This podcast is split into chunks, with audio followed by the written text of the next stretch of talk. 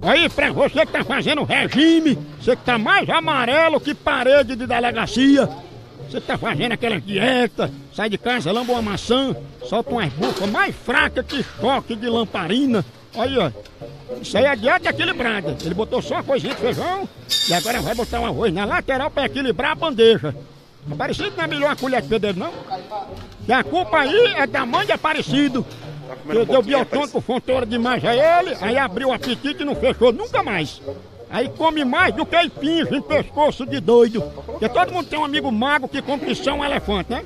Sai mais barato sustentar um jumento com danoninho do que aparecido com arroz e feijão. Botou tão pouco aparecido, dois quartinhos medonhos, bota na lateral uma coisinha. Aí vocês acreditam que por conta de uma besteirinha dessa, Aparecido foi demitido depois do almoço? A besteira é a besta, não é não? Pense numa dieta monstra